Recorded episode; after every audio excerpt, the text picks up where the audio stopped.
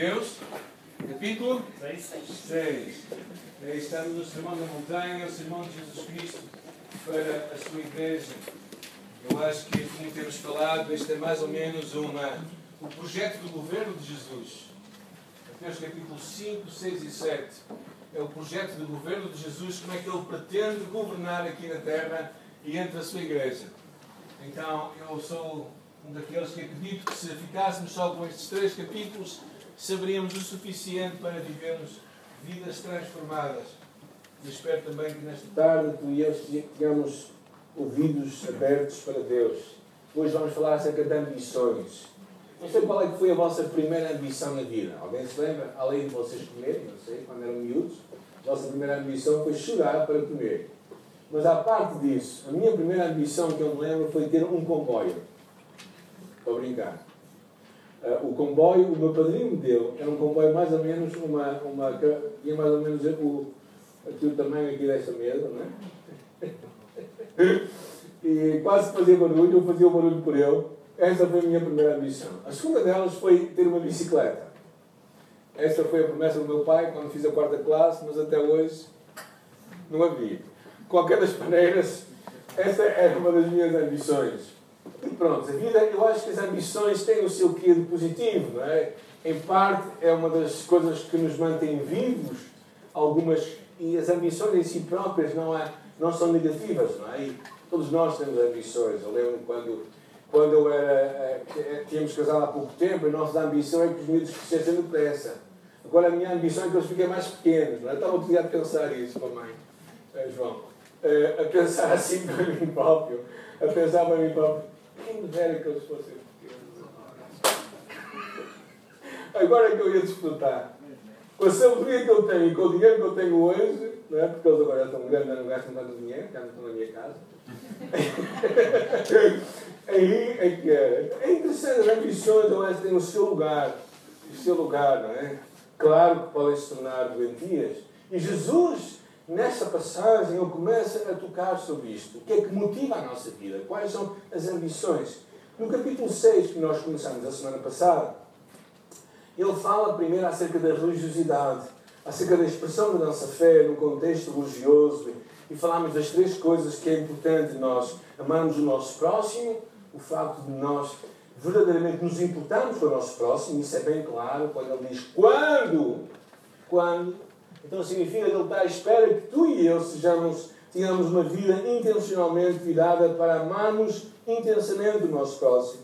Depois Jesus fala acerca da importância da oração. Nós aprendemos a orar sempre e tornamos a oração uma prática comum na nossa vida. Falamos da oração do Pai Nosso como um modelo para a nossa oração. E depois falamos acerca da importância também do jejum, uma prática que Deus poderá, porventura, e algumas vezes nos pedir a nós a forma de nós também estarmos em comunhão com Ele e dele buscarmos coisas novas para a nossa vida. Eu acho interessante que depois de Jesus falar destas expressões, entre aspas, mais religiosas, Jesus começa a falar do dia a dia das pessoas. E a partir do versículo 19, ele começa a falar do dia a dia. Ou seja, Jesus, basicamente, mostra a sua importância, a sua relevância, eh, não somente na igreja, mas também no dia a dia, quando nos cruzamos com pessoas. Ou seja, se na primeira parte o cristão é desafiado a recusar a hipocrisia do religioso, aqui, a partir daqui, Jesus nos confronta com nós recusarmos o materialismo daqueles que são pagãos, que não temem a Deus. E verdadeiramente isto nos coloca no século XXI, hoje, em que muita gente pensa que ter muitas coisas é o mais importante, e Jesus mostra que verdadeiramente aí tu não vais encontrar propósito para a tua vida. E Jesus, como sempre, nos coloca perante dois desafios. Fala-nos de dois tesouros, fala-nos de duas visões, fala-nos de dois senhores e fala-nos de duas preocupações ou duas ambições. Basicamente, ele diz-nos que tu e eu não podemos colocar o nosso pé em duas canoas. Porque se assim for, um dia vamos ter que escolher ou vamos cair. E é isso que Jesus basicamente está aqui a falar. Por isso vamos ler a palavra de Deus, Mateus 6, 19. Quem encontrou diz graças a Deus? Graças a Deus. Sem a Bíblia, sem iPad, sem iPod, qualquer coisa que tenha a palavra de Deus, abram. Ok? porque isso é importante. Mais do que ser papel, que seja a palavra de Deus, da forma que vocês a tiverem. Não acumuleis para vós outros, versículo 19, tesouros sobre a terra, onde a traça e a ferrugem corroem e onde ladrões escavam e roubam, mas ajuntai para vós tesouros no céu, onde a traça nem ferrugem corrói e onde ladrões não escavam nem roubam, porque onde está o teu tesouro, aí está o teu coração. Onde está o teu tesouro, aí está o teu coração. E se eu te perguntasse onde é que está o teu coração hoje? O que é mais importante para ti hoje, neste dia? Este Jesus está basicamente a levantar aqui acerca da importância de nós verdadeiramente escolhermos bem. Eu defino o tesouro como aquilo que ocupa o nosso pensamento em primordialmente aquilo que nós mais amamos. Lutero dizia que um Deus é tudo aquilo que um homem ama. E se calhar, se nós parássemos aqui e nos perguntássemos o que é que ocupa o nosso amor, o que é realmente de suma importância em nossa vida, se calhar nós poderíamos chegar a conclusões significativas. Jesus está aqui a ensinar algumas coisas que eu acho são importantes antes de nós avançarmos. Primeiro, ele não está a falar da importância de que as coisas em si próprias são mal. Não há mal nenhum nas propriedades, no material. Jesus não está aqui a falar de que é mal nós termos coisas. Não é isso que ele está a falar. Também a segunda coisa que eu acho que ele não está a ensinar é que não é mal economizar ou guardar nos dias, para os dias maus. Isso não é proibido pela Escritura. Antes, pelo contrário, no livro de Provérbios nos diz: olhai para a formiga ao preguiçoso. A importância de que nos dias maus a formiga trabalha, nos dias bons, para que nos dias maus ela tenha. Por isso não está necessariamente a falar disso. Eu também não acho que ele está verdadeiramente a dizer que nós devemos, não devemos desfrutar as coisas boas que a matéria nos pode dar. Por exemplo, um ar-condicionado. É bom ou não é? Glória a Deus. Às vezes, no, naquele calor do verão, eu me lembro do último lugar onde nós estivemos. É? Aquilo era verdadeiramente um forno. Lembro-me de, algumas, de alguns momentos quentes que nós passámos ali. Ou diria, muito quentes. Então, acho que Jesus não está a falar de não usufruirmos das coisas que a matéria nos pode dar. Mas o que Jesus está claramente a falar é nós termos uma acumulação egoísta de bens, é de acreditarmos principalmente que na fantasia de que a vida de uma pessoa consiste na abundância dos seus bens. É isto que Jesus claramente está contra e claramente a falar. Ou seja, não é pecado amelhar para o futuro, mas desgastar o pensamento e as nossas forças para fazer isso, isso sim é pecado. Porquê? Jesus fala dos perigos dos tesouros terrenos. Qual é os perigos? É que diz a vossa Bíblia? A traça e a ferrugem. Porque naquela altura muita gente guardava riquezas nas coisas, na, na, particularmente na, em roupas, em tecidos. E, e a traça. Alguém se lembra? Que é traça? nossas avózinhas gostavam muito de usar aquelas bolinhas. Alguns não se lembrar, não é? Eu cheirava tão mal, mas fazia tão bem à traça. Matava-as todas. E era verdadeiramente por meio do sangue, não é? A traça corroía, porque nada pior do que teres um vestido bonito rasgado no sítio certo. Jesus está a falar que eh, os, os tesouros terrenos são incertos Basicamente é isso que ele está a falar. E também pessoas podem fazê-los desaparecer. Ou seja, o ladrão, fala aqui o ladrão. O que Jesus basicamente está a querer levantar é que no mundo de inconstantes incertezas e de mudanças, Jesus nos convida a pensarmos nas palavras de Jó. No sair do ventre da minha mãe e no voltarei. Porque no cemitério vocês veem um caminhão de mudanças. Certo? Ok, ninguém leva um caminhão de mudanças quando morre. Agora, então tu ficavas tramado. Mas, uh, verdadeiramente, o que acontece é que, é que tudo acaba. E a vida é assim. Eu acho que o que Jesus nos estava a mostrar era verdadeiramente a transitoriedade das coisas e como as coisas são. Os tesouros terrenos são verdadeiramente passageiros. Curiosamente, Paulo a Timóteo até fala da instabilidade e da incerteza das riquezas, que eu acho curioso isto. Porque as riquezas são incertas e inseguras.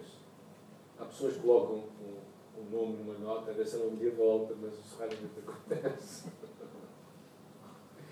E Jesus faz este contraste depois com o tesouro celestial. Mas juntai para vós tesouros no céu. O tesouro, enquanto que o tesouro terreno está sujeito a mudanças e decadências, o tesouro celestial é eterno e constante. Jesus fala, eu acho que há três coisas importantes que nós podemos guardar, que são eternas. Primeiro, Deus, a Sua palavra e a alma das pessoas. São as únicas três coisas que são eternas. E é nisto que tu e eu temos que investir. Em conhecer a Deus, a Sua palavra e em levar pessoas a conhecerem a Deus. Estes são os tesouros verdadeiramente eternos que tu e eu podemos ter. Jesus dizia: Trabalhai não pela comida que parece, mas pela comida que permanece para a vida eterna. Como é que tu e eu podemos verdadeiramente ajuntar tesouros no céu? Eu acho que de várias formas. Acho que a primeira delas é, é conheceres o Senhor do céu, seres um discípulo de Jesus, seguir, seguir Jesus Cristo. Isto é a única forma de tu teres a certeza que vais ter lá entrada. Se tu decides na tua vida e eu vou seguir Jesus Cristo. Isso é a coisa mais importante. A segunda, a segunda que Jesus nos fala muitas vezes, a importância de nós servirmos a Deus. De nós darmos a nossa vida para servir o próximo. Usarmos os nossos talentos, os nossos dons, as nossas capacidades. Ele fala isso em muitas parábolas, na parábola dos talentos, que fala da importância de nós verdadeiramente investirmos a nossa vida com o serviço. E ontem tivemos aqui uma cerimónia de despedida do Fabiano e da Joyce. Ah, e uma das coisas que foi clara foi verdadeiramente o desejo do Fabiano e da Joyce e o serviço que eles tiveram entre nós. O seu impacto na vida de muita gente que aqui esteve ontem foi para mostrar que em dois anos e meio nós podemos repartir a nossa vida e ter um impacto na vida de outros. E eles tiveram na vida de muita gente aqui da nossa igreja. De dezenas de pessoas, daqui e fora daqui. Eu acho que uma das coisas que nós podemos verdadeiramente guardar tesouros no céu é, é, é aproveitar oportunidades para servir a Deus. Às vezes ouço tanta gente falar é, quando, quando são chamados para ir dar uma oportunidade para servirem sempre falam dos outros. E onde é que são os outros? Um dia no céu, quando nós quisermos receber o nosso coração, nós não vamos dizer onde é que estão os outros para receber. Não vamos recebê-lo. Eu acho que essa é a grande chamada de Deus para ti e para mim. Juntar tesouros nos céus trata-se em usar a tua vida naquilo que ninguém pode tirar. E Jesus, claro, levanta aqui. Onde está o teu tesouro, aí está o teu coração. Onde está o teu coração? Qual a coisa que é mais importante para ti? Quais as coisas que movem a tua vida? Eu acredito que às vezes até coisas que são certas podem se tornar erradas quando nós colocarmos nisso o nosso coração. A segunda coisa que Jesus fala aqui, versículo 22 e 23, alguém pode ler para nós, por favor. 22 e 23, Mateus 6. São os olhos a lâmpada se os teus olhos forem bons, todo o teu corpo será luminoso. Porém, os teus olhos forem maus, todo o teu corpo estará em trevas. Portanto, caso a luz que em ti há sejam trevas, que grandes trevas são. Jesus claramente está aqui a falar de um outro, um outro tema que ele começa a falar da importância de, de veres bem para onde é que tu estás a olhar, da importância de, de olhares para o lugar certo, estás atento, porque se tu não vês os perigos, tu podes verdadeiramente ser levado para lugares errados. Lembro-me quando uh, eu estava na escola bíblica, um dos nossos vizinhos estava a viajar e lá entre Bruxelas e o Portugal, onde nós estávamos, aconteceu que parte da estrada caiu. um pedaço da estrada caiu, havia muita chuva, o rio levou a que uma parte da estrada saísse fora. E ele a conduzir não reparou que aquele pedaço de estrada desapareceu e lá foi com o seu carro e morreu. Não vemos para onde olharmos, andarmos é bastante grave. Jesus está claramente a chamar a atenção. A atenção da forma como tu e eu olhamos, como tu e eu usamos os nossos olhos. Vejam provérbios, os teus olhos olhem direito. Pondera a vereda dos teus pés e todos os teus caminhos sejam bem ordenados. Não declines nem para a direita nem para a esquerda, retira o teu pé do mal. A ideia de olhos vão está a falar de termos uma só imagem e não múltiplas imagens. Ou seja, de teres um propósito, de olhares para o lugar certo. Falámos há umas semanas atrás acerca da, da, da, da grande ilusão uh, de muita gente, não é? Quando verdadeiramente não cuida dos seus olhos, que são as janelas do seu corpo. Falámos do problema da pornografia, por exemplo. Se a nossa visão não for uma visão acertada, de olharmos para o lugar certo, nós vamos começar a ficar verdadeiramente enganados. É interessante que alguém disse, mas se a nossa visão se tornar anuviada pelos falsos deuses e pelo materialismo e nós perdemos o nosso senso de valores, então a nossa vida fica em trevas e não podemos ver para onde vamos. É uma chamada de Jesus para escolhermos a luz e as trevas. Jesus, depois, no versículo 24, fala de um outro tema interessante. É tema, a escolha mais básica. Ninguém pode servir a dois senhores, porque ou há de aborrecer-se de um e amar o outro, ou se devotará a um e desprezará o outro. Não podeis servir a Deus e às riquezas. Jesus, basicamente, levanta aqui o tema quem é o teu Senhor? Não verdadeiramente como a ideia de um patrão, porque nós, nos dias de hoje, podemos ter quatro, cinco e dez patrões ao mesmo tempo porque hoje há muita gente que trabalha para vários patrões ao mesmo tempo. Mas o que está aqui a falar é, é num conceito daquela altura que havia de senhor, de escravo. Tu só podes ser escravo de um. Era como se alguém dissesse: só podes carregar, podes carregar dois melões com uma só mão? Não. Ou seja, tens que decidir. Era como se tu tivesse duas coisas importantes que estavam à tua volta e, e fossem cair, e tu tinhas que escolher a qual tu deixarias cair. Qual é que tu irias apanhar?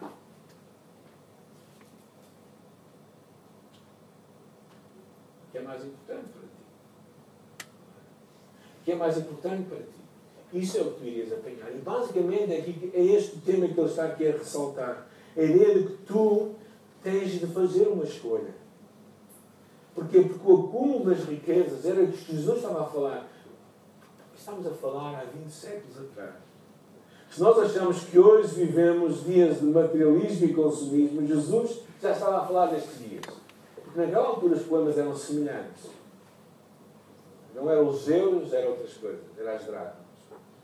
E esse era o problema, porque o homem começava a perder a noção daquilo que era verdadeiramente importante. Porque o acúmulo das riquezas é tão absorvente que mais cedo ou mais tarde ela vai escravizar as suas vítimas e a vai levar a desprezar a Deus. Teremos que optar entre servir a Deus, o Criador ou a criação. É interessante que no livro de Dante, a Divina Comédia, diz que há um lugar no inferno destinado àqueles cuja lealdade não é quente. Claro que isto é um livro uh, secular, mas eu acho interessante esta imagem que o inferno é um lugar para aqueles que não estão muito decididos na sua vida. Josué sabia isto claramente, quando no final daquele, do, do, do, de toda a sua vida, ele voltou-se para o povo e disse: Escolhei hoje a quem servais. E é isso que Deus também hoje aqui pede a ti mim. Que nós façamos uma escolha. Quem é que vai ser o meu Senhor?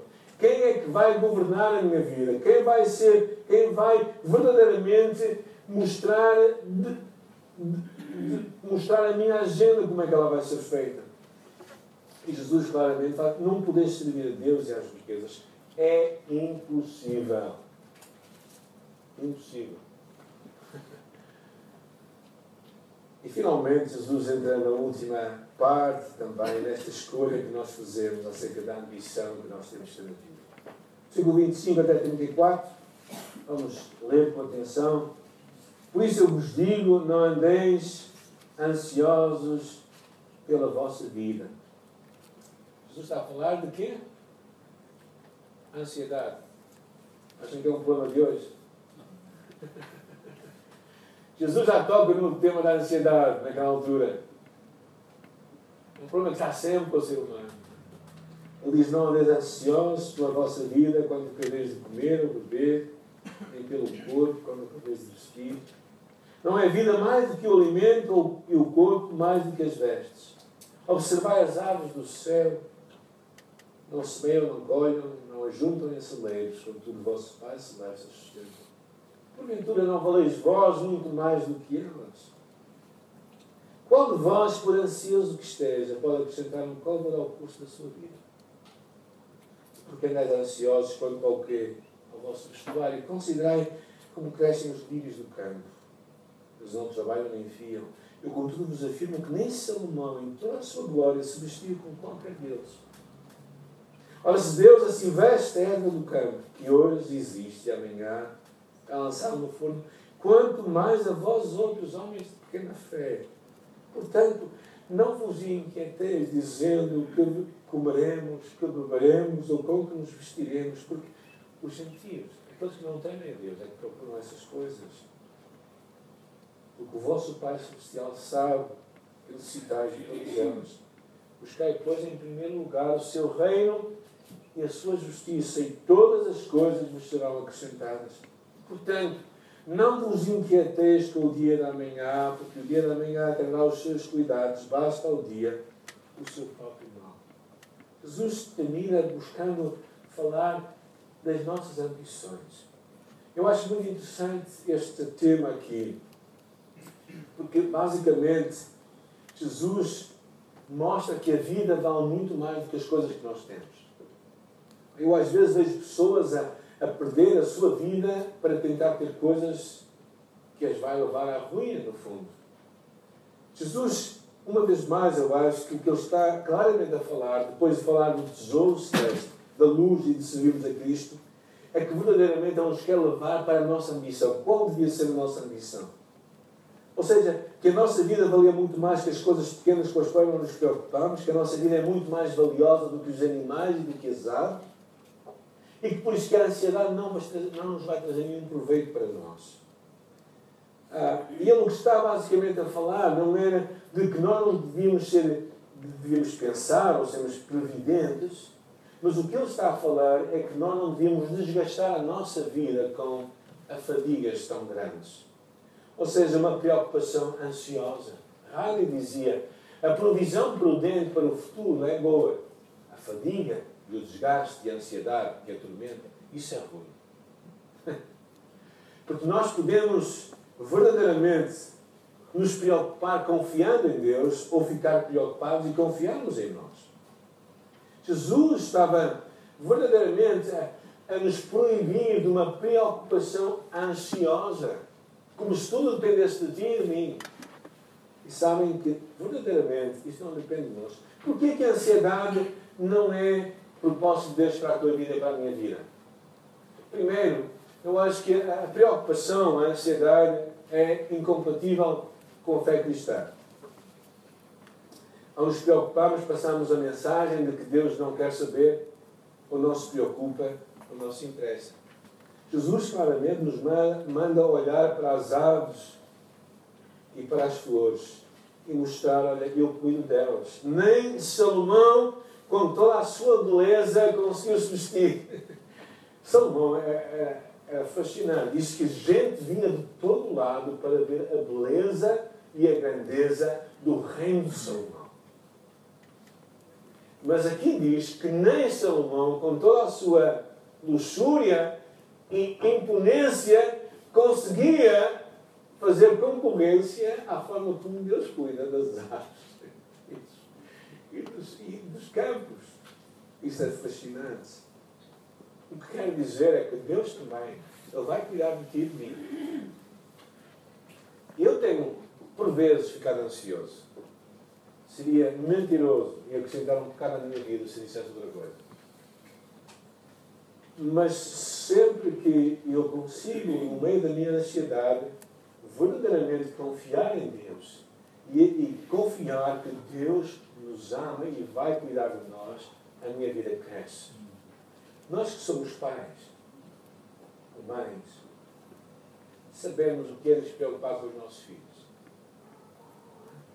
Vocês acham que Deus quer saber menos de ti do que tu queres saber dos teus filhos? Tu achas que Deus te ama menos do que tu amas os teus filhos?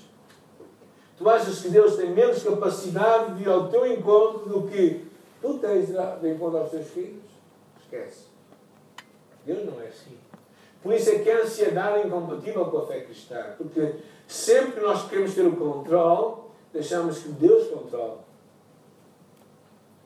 É interessante que o Martinho Lutero, a dada altura, escreve, diz assim: Vejam, escreve Martinho Lutero, ele está fazendo das aves os nossos professores e mestres.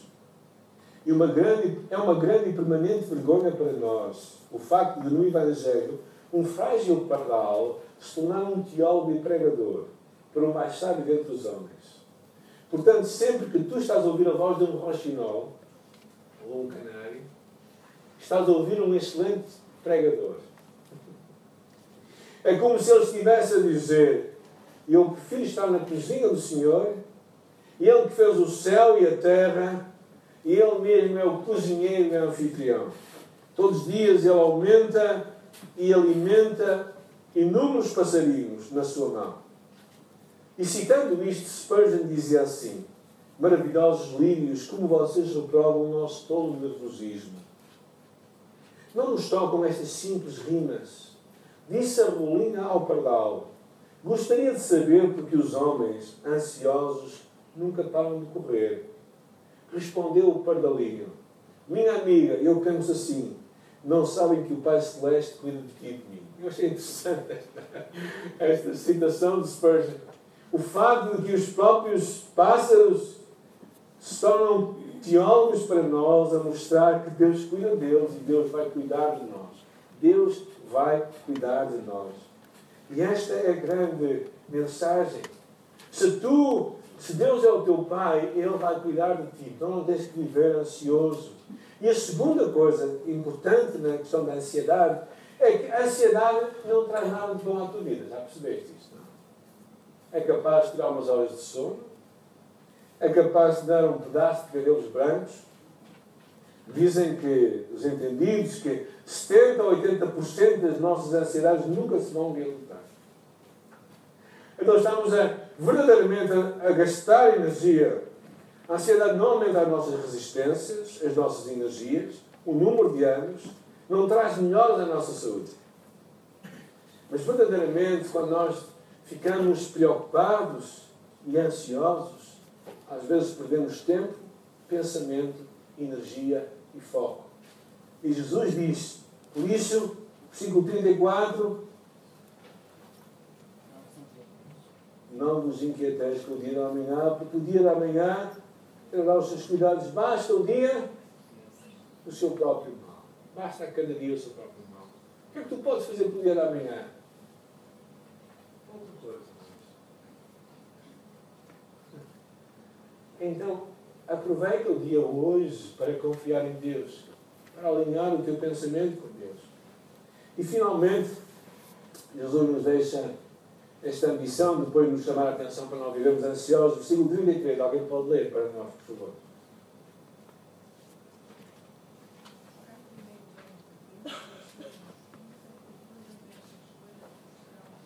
Buscai, pois, em primeiro lugar, o reino de Deus.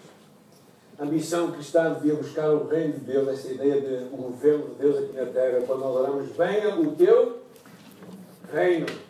A ambição cristã devia ser a ambição que buscava o reino de Deus aqui na terra, o governo de Deus. A necessidade de tu e eu termos um impacto evangelístico no mundo, de tocarmos a vida de pessoas com o Evangelho de Jesus e de verdadeiramente dizermos: Senhor, venha o teu reino, que tu reinas aqui na terra, que tu reinas na vida, na minha vida, na vida daqueles à minha volta. E este é o grande impacto, é a grande paixão que nós devemos ter. E depois ele fala o reino de Deus e a sua justiça. A importância de nós também termos um, um desejo de fazermos, de fazermos uma diferença na vida à nossa volta, de sermos o sal da terra. Acho claramente uma chamada para uma responsabilidade social. Vamos chamar assim da igreja. Eu não concebo uma igreja que não consegue desenvolver um projeto de amor ao seu próximo. Isso não é projeto de Deus. Toda a Escritura, Deus nos chama a amar o necessitado e a cuidar dele, ir de encontro a ele. A justiça é uma, verdadeiramente, é nós procuramos com a graça de Deus e o poder de Deus tocar a vida de pessoas. E é isso que Deus nos está a chamar. Basicamente, nós temos aqui um grande desafio neste final. O desafio de sermos ou não sermos ambiciosos pelas coisas certas. Deus está à procura de cristãos, discípulos de Jesus, que querem desenvolver os seus talentos, alargar as suas oportunidades, a sua influência, até promoções no seu trabalho, não para fomentar o seu ego ou para edificar o seu império, mas fazer tudo para a glória de Deus, o seu bem supremo. Eu acho que Deus aqui claramente não está a proibir de nós sermos pessoas ambiciosas. Está verdadeiramente a proibir-nos de que nós pensamos que a ambição vai terminar em nós e vai começar em nós. Mas o que Ele procura é que nós procuremos com a nossa vida ambicionarmos coisas para o reino de Deus e usarmos a nossa influência, a nossa capacidade, aquilo que Ele nos dá para podermos servir a Deus. Eu acho que se calhar nós às vezes ficamos um pouco perdidos nisto tudo. Pensamos para nós próprios, não é? O que é que Deus quer de mim? Eu quero te encorajar nesta tarde a poderes crer que este Deus que nos diz para nós olharmos para os pássaros e para as aves é um Deus também que nos deu um exemplo. É interessante, estava a ler a história de um, de um, de um dos sermões de um homem chamado Helmut Tilliker. Helmut Tilliker foi um grande pregador na Alemanha depois da Segunda Guerra Mundial.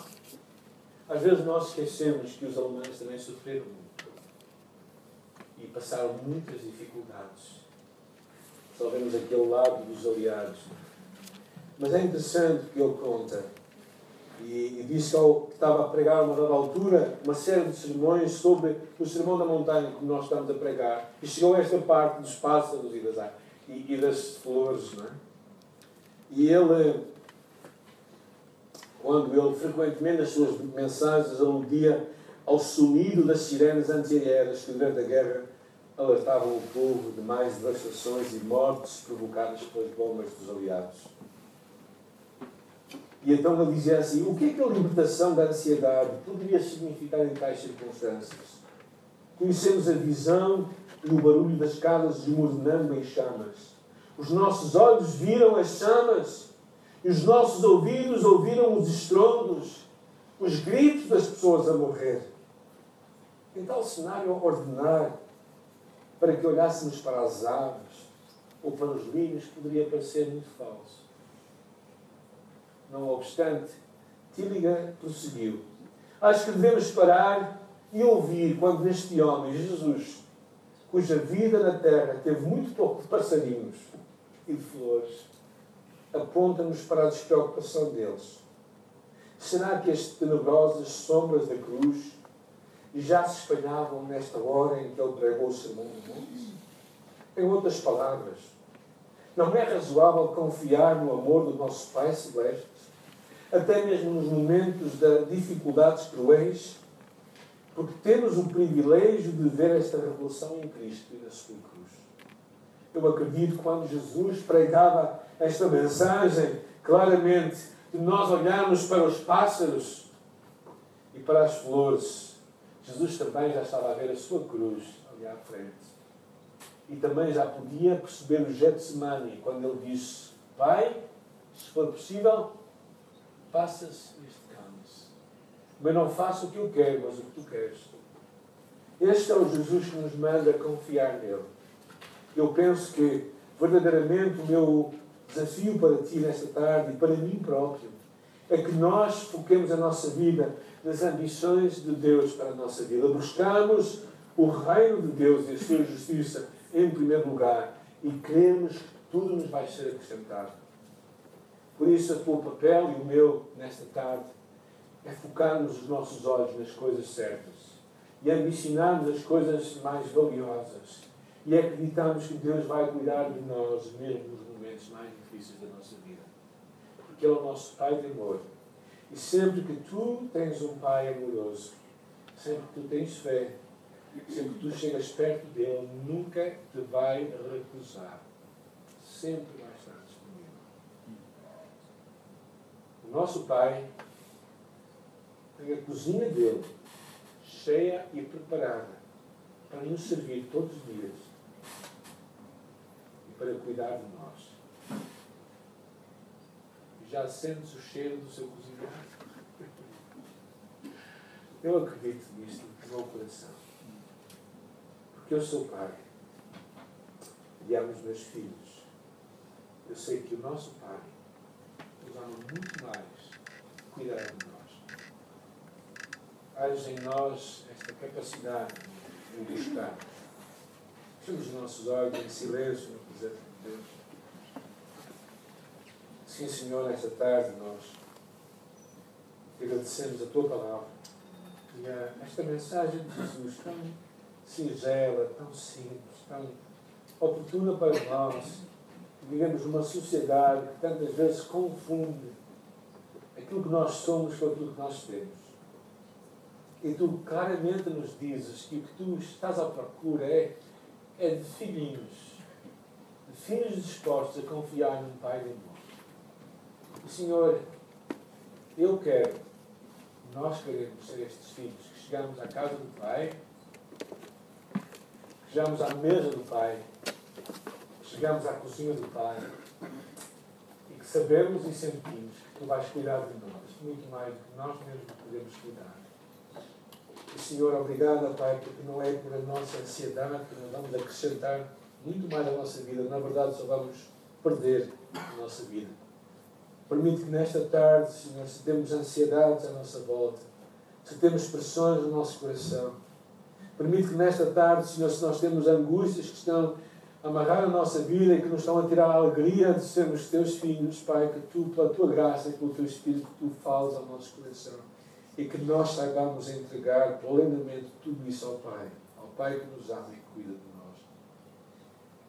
Senhor, que nós saibamos que não há cuidado qualquer que nós possamos ter em nossa vida, não há qualquer coisa que nós possamos fazer para controlar a nossa vida, mas a única forma de nós podermos viver vidas saudáveis é aprendermos a confiar em Ti e a buscar-te em Ti acima de tudo. Ó oh, Deus, incomoda o nosso coração para buscarmos, incomoda a nossa vida para focarmos os nossos olhos em Ti. E fala-nos, Senhor. Fala-nos, Senhor. Te peço. Que não seja simplesmente um ato religioso que ouvimos aqui, mas que o dia da manhã, quando estivermos no nosso trabalho, quando estivermos no nosso dia a dia, nós lembremos da Tua palavra, Senhor, e aprendemos a confiar em Ti, no Teu amor por nós. E guardemos esta confiança, Senhor, que Tu estás connosco. E que se Tu estás connosco, nenhum homem, nenhum poder espiritual, nada nem ninguém nos pode afastar do Teu amor. E nenhuma condenação há para que estão em Cristo Jesus. Senhor, essa é a Tua promessa para nós, não é? Não são palavras de homens, são palavras de Deus. E nós as agarramos em fé nesta tarde. Tua palavra, Senhor. Nada nem ninguém pode afastar do Teu Deus e dos braços do Pai. Nesta tarde, Senhor, ajuda-nos a entrar na Tua tudo o que tu tens preparado para nós. Quer como pessoas, discípulos, quer como famílias, canais, quer como família de igreja, Senhor. Que nós saibamos ouvir a tua voz e entender o que tu tens para nós, Senhor. Dá-nos a graça confiar em ti, Senhor, e de ver nos nossos dias, Pai, a tua provisão para as nossas necessidades. Eu oro por aqueles também que nesta hora estão a lutar por com questões básicas da vida, Senhor, no seu dia a dia. Eu oro, Pai, para que tu tragas sustento à sua casa. Eu oro para que tu abras portas, Pai, se calhar de um novo emprego. Oro, Pai, para que tu nos dês fé para crer no Deus do sobrenatural que és tu. Senhor, não estamos aqui para para esperar coisas normais. Estamos aqui para ver um Deus que é verdadeiramente normal, mas extraordinário. E é isso, Pai, que nós oramos, oramos também, Senhor. Fé para nós, por ajuda do Teu Santo Espírito, Senhor. Portas abertas, Pai. Por milagres que aconteçam, Senhor Jesus. Eu oro, Pai, para que Tu nos dês e nos faças ver isso acontecer para a Tua glória e honra. Amém.